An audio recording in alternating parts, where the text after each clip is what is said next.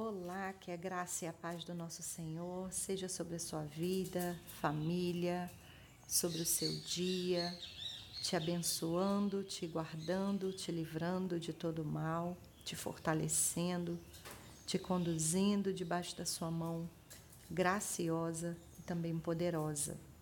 Bom é estar na presença desse Deus e nele buscar resposta, nele buscar conselho e a Ele adorar.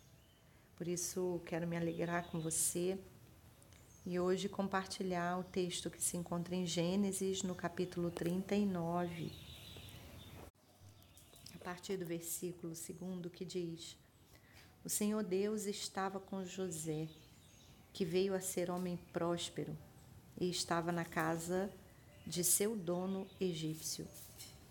Potifar viu que o Senhor estava com José e que tudo o que ele fazia, o Senhor prosperava em suas mãos. Assim José achou favor diante dos olhos de seu dono e o servia. E ele pôs José por mordomo de sua casa, e lhe passou as mãos tudo o que tinha.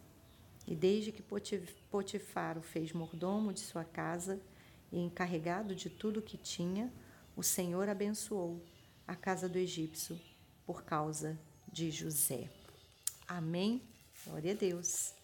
Olha que é, essa história, né? Ela é uma história muito rica. A história de José, aquele que foi vendido pelos irmãos como escravo e mesmo vivendo, né, talvez o pior pesadelo que alguém poderia viver, de ser traído pelos seus e ser vendido como escravo, sendo livre, ainda assim ele estava no lugar de prosperidade. Ele estava é, numa posição que ele não havia escolhido, mas ainda assim ele tinha uma posição de ser próspero e de prosperar o lugar onde ele estava. Isso é fantástico, né? Porque a gente consegue perceber pela história de José é, como faz diferença a nossa vida estar nas mãos do Senhor. É, o versículo 2 vai dar o tom para essa história, porque vai dizer que o Senhor estava com José.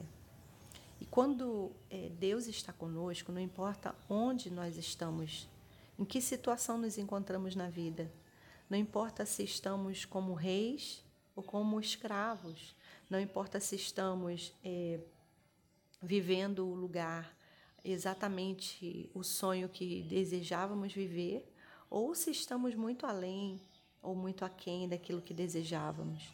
Não importa se estamos enfrentando uma situação difícil ou se estamos numa situação de tranquilidade. Não importa se há problemas ou não, não importa se há traição ou não, não há se há perseguição ou não, não importa nenhuma circunstância que venha sobre nós é, fará diferença né, de verdade é, se o Senhor estiver conosco. E mesmo no meio da escravidão de José, Deus estava com ele e por isso ele prosperava.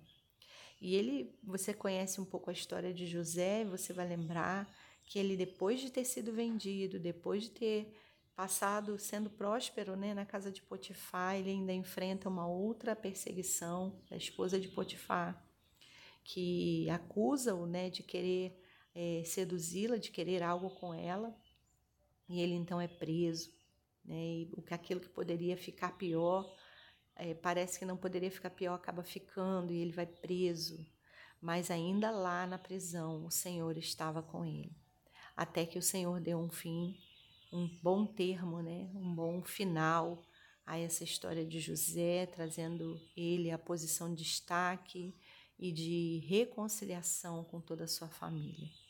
Então, nesse processo da nossa vida, a gente só precisa saber de uma coisa: Deus está conosco. Nós estamos de verdade preocupados em honrar ao Senhor, em colocá-lo em primeiro lugar, porque é certo, é fato que se fazemos assim, como José fez, há de ter prosperidade onde quer que estejamos. E mais, as pessoas à nossa volta serão também abençoadas, porque o Senhor está conosco. Amém? Vamos orar por isso?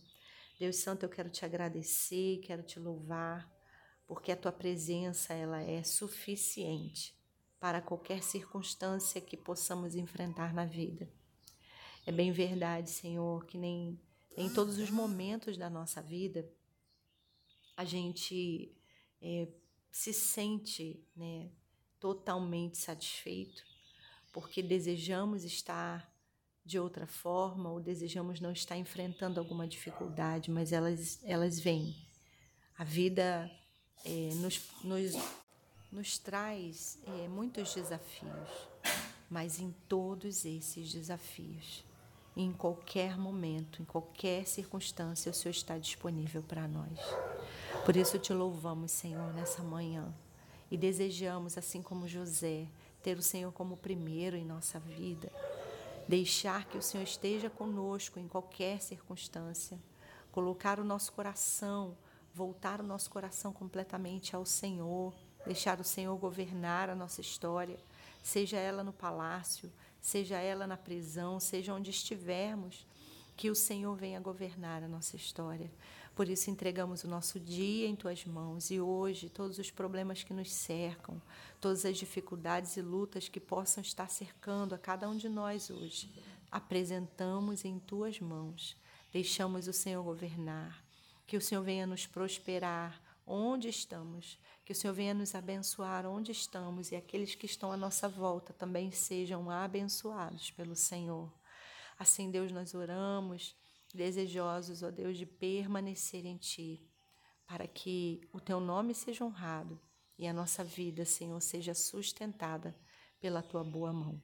Assim oramos em nome de Jesus. Amém.